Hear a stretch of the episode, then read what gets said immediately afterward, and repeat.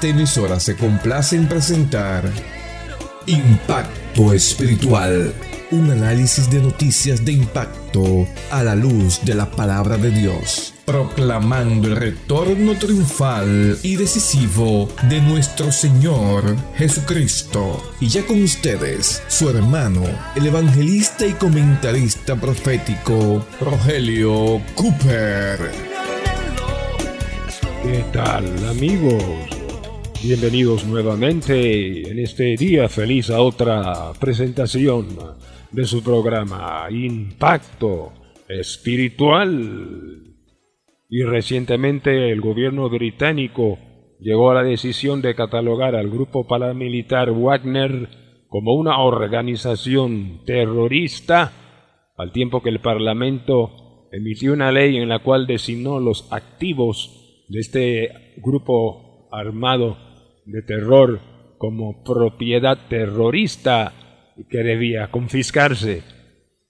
Por su parte, la ministra del Interior británica, Wella Brandon, habló de Wagner, de Wagner como un grupo violento y destructivo y un brazo armado mercenario, instrumento del presidente ruso Vladimir Putin para su política de agresión en el extranjero.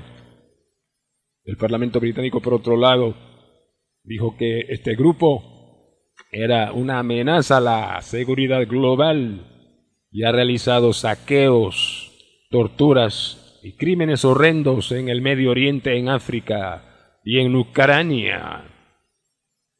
Amables oyentes, el líder de este grupo, Yergeni Bergonzi, fue sancionado por el gobierno británico en el año 2020. Pero en el 2023, ¿qué sucedió?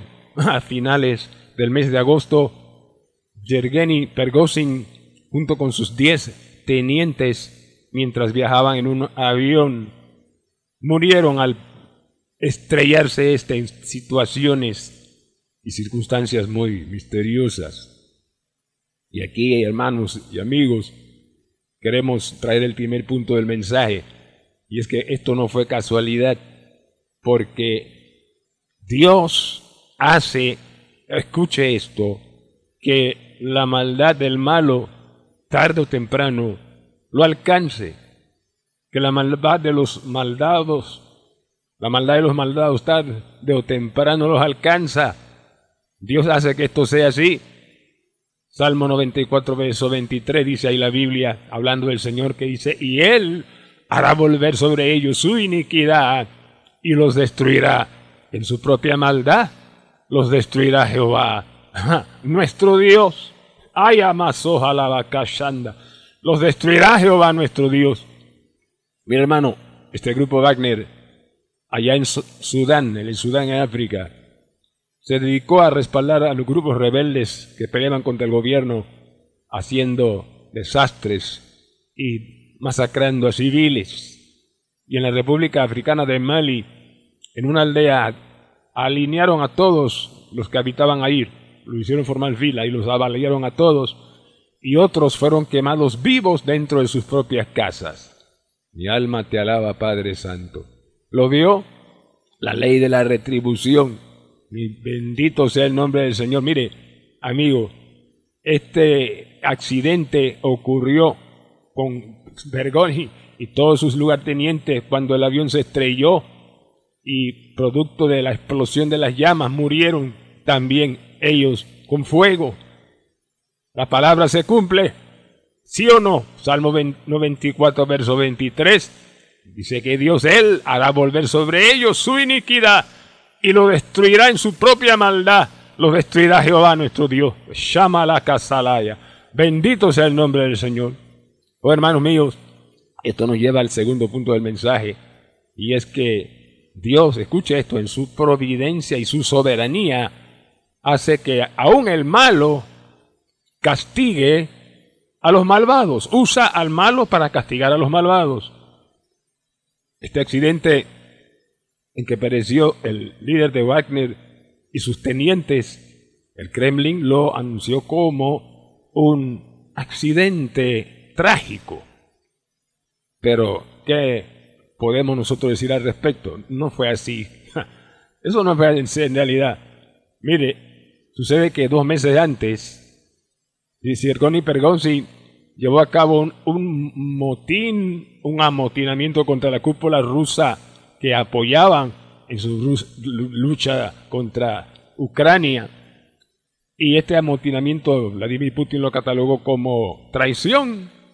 Y se sabe que todos los que públicamente se opongan a Vladimir y se han opuesto y declarado enemigos públicos de él han terminado o envenenados o abaleados.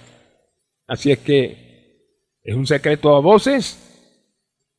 Occidente ha mirado para otro lado, se han hecho de la vista gorda, pero todos saben en el fondo que detrás, encubierto a este atentado con bomba que destruyó ese avión donde viajaba el líder de Wagner, estaba la mano siniestra, la orden del líder ruso Vladimir Putin, el alto mandatario ruso. Pero la Biblia dice que encima del alto hay uno más alto y ese más alto es Jehová de los ejércitos, alabado sea su nombre, y él en su soberanía aún usa a los malos para castigar a los malvados. Bendito sea su nombre, bendito sea Jesús amado. Esto lo vemos en la historia, hermanos y amigos del Antiguo Testamento, cuando Dios tuvo que usar a la impía nación de Babilonia para castigar a su apóstata nación Israel en el cautiverio, y luego Dios castiga a Babilonia con la invasión de Medo-Persia. Pero Dios usa al malvado aún para castigar a los malos, pues en su justicia soberana. Alabado sea el Señor. Bendito sea Cristo. Y es interesante, hermanos, que en el caso de la muerte de estos mercenarios, esto ocurre con Putin detrás de las bambalinas, tras bastidores, de manera encubierta, pero es contrastante ver cómo en el futuro que viene, luego del rapto de la iglesia, cuando se levante el anticristo para dominar el mundo, él también va a sufrir amotinamientos, gente se va a revelar a su nefasto régimen de dictadura mundial, luego que se haga pasar por un hombre de paz y decepcione a millones, y los que levanten armas encontrarán que no podrán derrotar al anticristo, este tendrá un poder increíble, satánico, y no será posible destruirlo. Entonces, eh, vemos en la Biblia que los que se levanten con armas contra la bestia, el anticristo, serán también muertos por esas mismas armas. Cristo advirtió, Mateo 26, 52, todos los que tomen espada, a espada perecerán. Y en Apocalipsis 13, 10, en un pensamiento parecido, lo que sucederá con el amotinamiento y la rebelión de muchos que no estarán de acuerdo con el anticristo, este se levanta no de manera encubierta, sino abierta para matar a millones. Y como leemos en el versículo 10 aquí en Apocalipsis 13, dice la Biblia que el que lleva a cautividad va en cautividad y el que mata espada a espada debe ser muerto.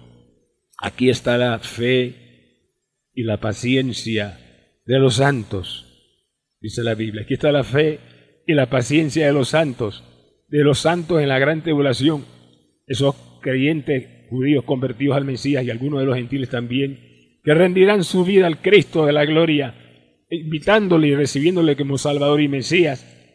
Serán perseguidos, algunos martirizados, pero van a necesitar fe y paciencia, porque entenderán que tomar las armas para oponerse a este personaje será inútil porque tendrá todo el respaldo diabólico. Dice la Biblia que Satanás, el dragón, le entregará todo su poder y gran autoridad y será un personaje que no podrá ser vencido. La gente incluso dirá, ¿quién como la bestia? ¿Quién podrá luchar contra ella? Ah, pero eso se acabará cuando el Cristo de la gloria en una nube imponente aparezca y se cumpla según el Tesalonicense capítulo 2, donde dice ahí la Biblia que entonces mi Cristo Jesús precioso, tu Cristo hermano, mi Cristo, el Cristo nuestro, dice, destruirá aquel inicuo con la espada de su boca y con el resplandor de su venida. Gloria a su nombre. Ahí está la fe y Kamala Sarrabaki Shalamasanda y la paciencia de los santos en aquel tiempo de tribulación. Fe para creer que Dios vengará la sangre de sus mártires que Dios cumplirá su palabra que dice, mía es la venganza, yo daré el pago, ha dicho Jehová, el Señor. Estos santos tendrán fe entonces en que Dios los vindicará y en que en su momento pagará el mal a todos los que lo atribulen en esa tribulación venidera. Bendito sea el Señor. Aquí está la fe y la paciencia de los santos. Fe para creer que Dios los vengará. No tomarán la venganza en sus propias manos. Mire la venganza, dice el Señor. Y paciencia para esperar que eso se cumpla con el retorno y la aparición gloriosa de nuestro Señor Jesucristo. Bendito sea su nombre. Fe y paciencia. Pregunto yo, ¿no necesitará la iglesia hoy día fe y paciencia también? Fe y paciencia cuando vemos, hermanos, que la maldad se está multiplicando y se ha multiplicado como Cristo lo predijo Mateo 24, 12. Y cuando usted ve esto, y la inmoralidad y la rebelión, y todas las cosas terribles que están sucediendo, ¿qué debe usted hacer? ¿Frustrarse? ¿Llenarse de ansiedad? ¿Pánico? No. Debe presentar, debemos presentar todo esto al Señor en oración, como motivo de oración, cuando vemos lo que está sucediendo en nuestra nación, o cuando tú ves lo que sucede en tu ciudad, que hay tanta maldad, tanta perversión y depravación. Todo eso, hermano, debemos convertirlo en un motivo de oración, que es el tercer punto del mensaje, el recurso del creyente cuando el mundo está hundido en la mentira y la maldad, y es oración, oración, como hizo David el salmista, al ver en su alrededor, a su alrededor lo que sucedía, él no entró en frustración ni desesperación, sino que todo lo que él veía y que lo afligía, lo presentó como motivo de oración y clamó a Dios.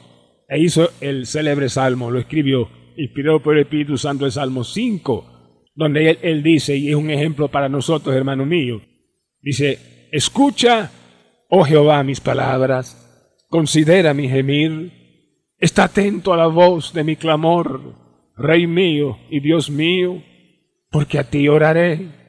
Oh Jehová, de mañana oirás mi voz, de mañana me presentaré delante de ti y esperaré, porque tú no eres un Dios que se complace en la maldad. El malo no habitará junto a ti, los insensatos no estarán delante de tus ojos. Aborreces a todos los que hacen iniquidad Destruirás, verso 6, a los que hablan mentira, al hombre sanguinario y engañador, abominará Jehová.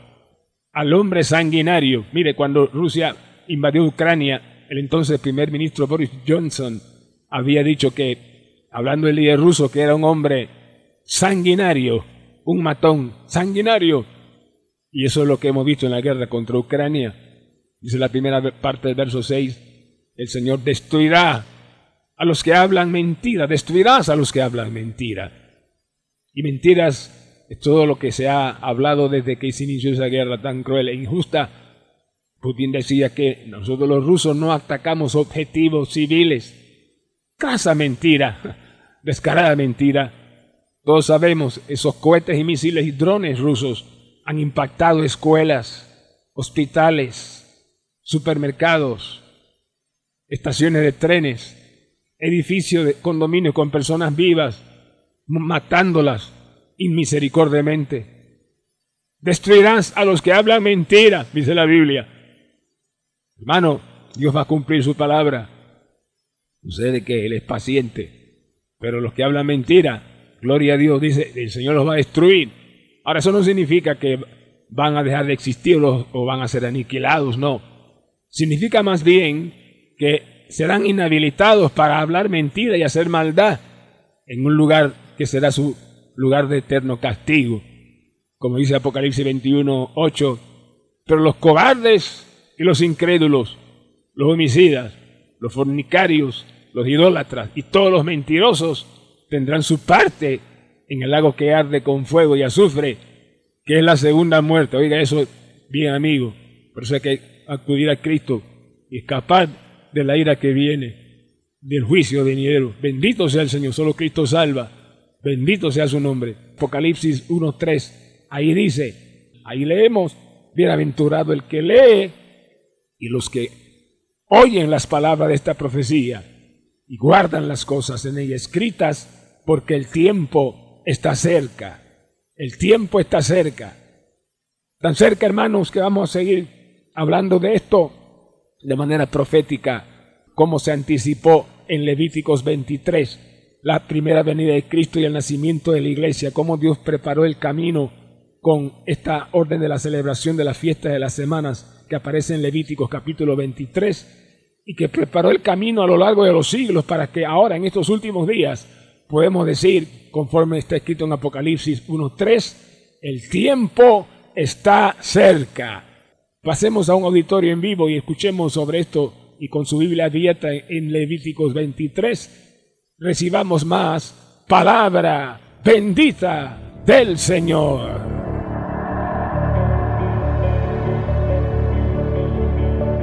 Ahora, vaya al verso 10 aquí, en este capítulo 23 de Levítico. ¿Qué dice ahí la Biblia? Dios habla y dice, perdón la redundancia, habla a los hijos de Israel y diles, cuando hayáis entrado en la tierra que yo os doy y seguéis su mies, traeréis al sacerdote una gavilla por primicia de los primeros frutos de vuestra siega. De los primeros que recogían en la cosecha. Debían traerle una gavilla y presentarla al sacerdote. Ahora, escucha el tiempo, el time, el timing de todo. Vaya al verso 11. Y el sacerdote me será la gavilla delante de Jehová para que seáis aceptos. Pablo dice en su carta a los Efesios que fuimos aceptos en el amado. En el amado. Para que seáis aceptos. ¿Cuándo se mecería esa gavilla? El día siguiente, final del verso 11, el día siguiente del día de reposo la mecerá. ¿Cuál es el día siguiente al día de reposo? El día de reposo es el sábado, el día siguiente es el domingo. Al día siguiente, el día de reposo, la mecerá. Y la mañana del domingo resurrección, la tierra fue mecida, hubo un estremecimiento, un terremoto y la piedra fue movida, ¿se acuerdan? Ahí está profetizada la resurrección del Señor. Resucitó al día siguiente del día de reposo cuando el sacerdote mecía la gavilla, eso era proféticamente anticipando la resurrección de Cristo para que Él fuera, como dice la última parte del versículo 10, primicia de los primeros frutos. Cristo es primicia, el resucitado como primicia. Es el primero que resucitó para no morir jamás. Nadie le quita esa prerrogativa al Señor. El día cuando murió en la cruz, dice que una, la tierra tembló, las rocas se partieron, los sepulcros se abrieron y algunos santos que habían muerto en el Antiguo Testamento dice que saliendo de su sepultura fueron a Jerusalén. ¿Se acuerda de eso? Pero no salieron de la tumba hasta después de la resurrección de él. Porque Jesús es el primero en salir de la tumba para no morir jamás. Él es el primogénito entre los muertos. Él es las primicias. Alabado sea Jehová. Qué tremendo eso. Al día siguiente, el día de reposo. Ahí está profetizada la resurrección el domingo. Por eso nosotros ya el descanso sabático era de Jehová, pero aquí no guardamos el sábado, el sábado era simbólico. Cristo es el cumplimiento del sábado y Él es nuestro reposo, alabado sea su nombre. Ahora, verso 15. 15 le 10 significa qué? Cumplimiento. Oiga esto, hermano. Y contaréis desde el día que sigue al día de reposo desde el día que ofreciste la gavilla de la ofrenda mecida, es decir, desde el domingo, hermanos que me están mirando aquí, no me mire a mí, lea su Biblia, hermano. Recuerda que está un instituto bíblico ahora y después voy a poner un examen. Sí. Blessed be God. Y contaréis desde el día que siga el día de reposo, desde el día que ofreciste la gavilla, la ofrenda ese día y mecida. Siete semanas cumplidas. O sea, cuenten desde ese domingo siete semanas. ¿Cuántos días son? Siete semanas, ¿cuántos días son? Siete por siete queda 49. Cristo se apareció después de resucitar por cuántos días? 40 días. Después sumamos 10, ¿se acuerda? Aquí dice, desde que ofreciste la gavilla van a contar 7 semanas, que son 49 días. Qué tremendo es esto. Ahora, verso 16. Hasta el día siguiente del séptimo día de reposo, el día que siga el 49, contaréis cuánto? 50 días. Entonces ofreceréis el nuevo grano a Jehová. Mi alma te alaba, Jehová. Ahí está Pentecostés, 50 días, después del domingo de resurrección, después que el sacerdote mencionó la gavilla, se contaban 49 días o 7 semanas, y al día siguiente de ese último día de reposo, el domingo, aleluya, el grano nuevo, que significa la nueva iglesia del Señor que nació en Pentecostés. Alabado sea Dios, bendito sea el Señor. Nace la iglesia 50 días después que Cristo resucitó. ¿Qué le parece? ¿Matemático Dios o no matemático? ¿Preciso o no preciso? ¿Perfecto no perfecto? Si es perfecto, entonces dile, gloria al perfecto. Alabado sea Dios. Bendito tu nombre, Jesús. Precioso tu nombre y tu plan profético maravilloso. Preciso, infalible y perfecto. Alabado sea tu nombre. Pentecostés. Oh, aleluya. Y habíamos leído en el verso 10, primicia de los primeros frutos. Cristo es primicia y la iglesia es los primeros frutos de la aflicción de su alma. Dijo el profeta Isaías, capítulo 53, verá el fruto de la aflicción de su alma y quedará satisfecho. Tú y yo somos fruto de la aflicción de su alma. Los primeros frutos fueron en Pentecostés hace dos mil años. Y Cristo resucitó. El orden es Cristo, la primicia primero y luego nosotros, los que somos de Él, en su venida. ¿Se da cuenta cómo todo se armoniza en las escrituras?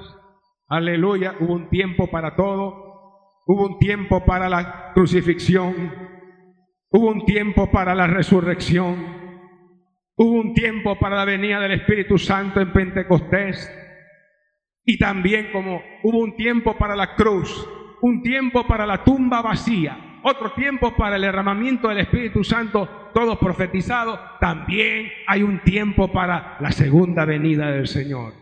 Y alábele que Él vive porque el tiempo está cerca. Hay un tiempo para eso también.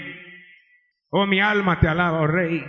Oh, cuán asombrosa es la palabra profética de Dios, precisa, profética, matemática, infalible, se cumple todo lo que tenía que ver con la primera venida de Cristo, el nacimiento de la iglesia, anticipado en la fiesta de las semanas, celebración ordenada por Jehová.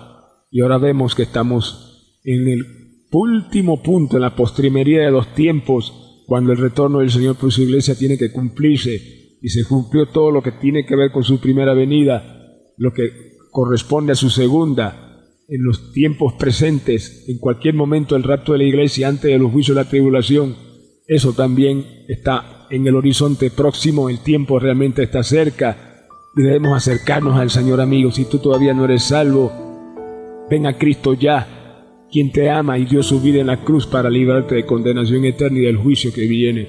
Ahí donde estás, dile Cristo, ten misericordia. Creo que en la cruz llevaste mi pecado y el castigo que merecía. Salva mi alma, Cristo, creo en ti que la sangre que derramaste me limpie de todo pecado, limpiame, perdóname, sálvame, cámbiame. Haz el milagro más grande, la salvación de mi alma, y haz de mí una nueva persona con tu Santo Espíritu. Y ayúdame a vivir para ti, confiando en ti en este tiempo final de tanta maldad, apegado a tu verdad y esperando tu venida en cualquier momento pues tu palabra es clara yo quiero estar listo. Ayúdame Jesús a estar en tu comunión constante hasta que suene esa trompeta y me levantes de aquí en el rapto de la iglesia. Amén y amén. Amigo, confiamos usted oro así con todo su corazón. Lucas 12:40 exhorta, vosotros pues también estad preparados, porque la hora que no pensáis, el Hijo del Hombre vendrá. Bendito sea Jehová.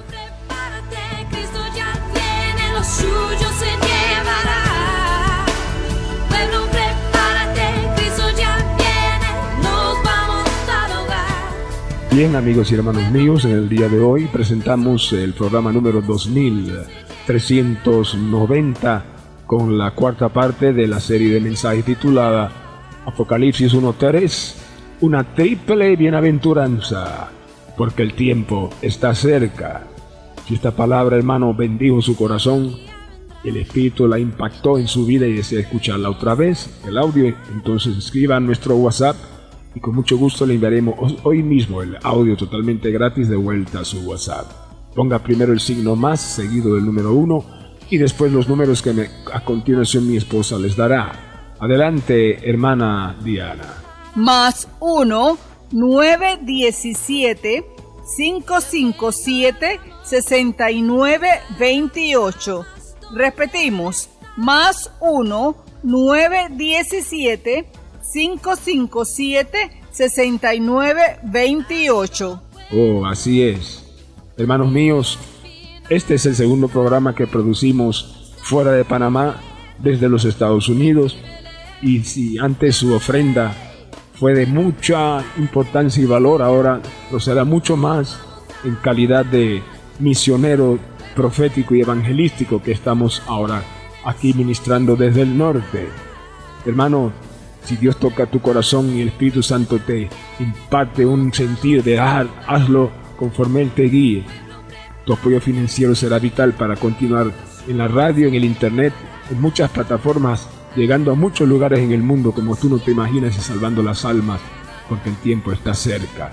Anota el número de la cuenta donde puedes depositar 0418 01 0027 96 8, repito, 04 18 01 00 27 96 8, cuenta de ahorros a nombre de Impacto Espiritual Banco General.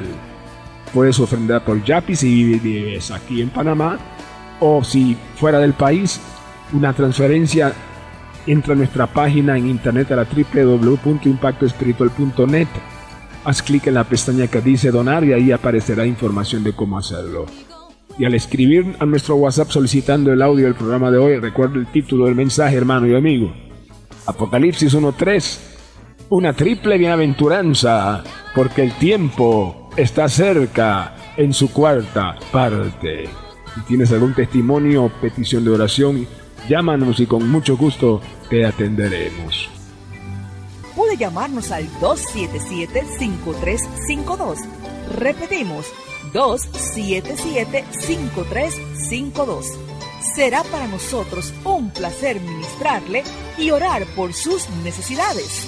A nombre del hermano Cooper, su comentarista profético, nos despedimos hasta la próxima semana en esta misma estación y hora cuando presentaremos otro impacto espiritual. Un mensaje diferente anunciando la segunda venida del Hijo del Hombre.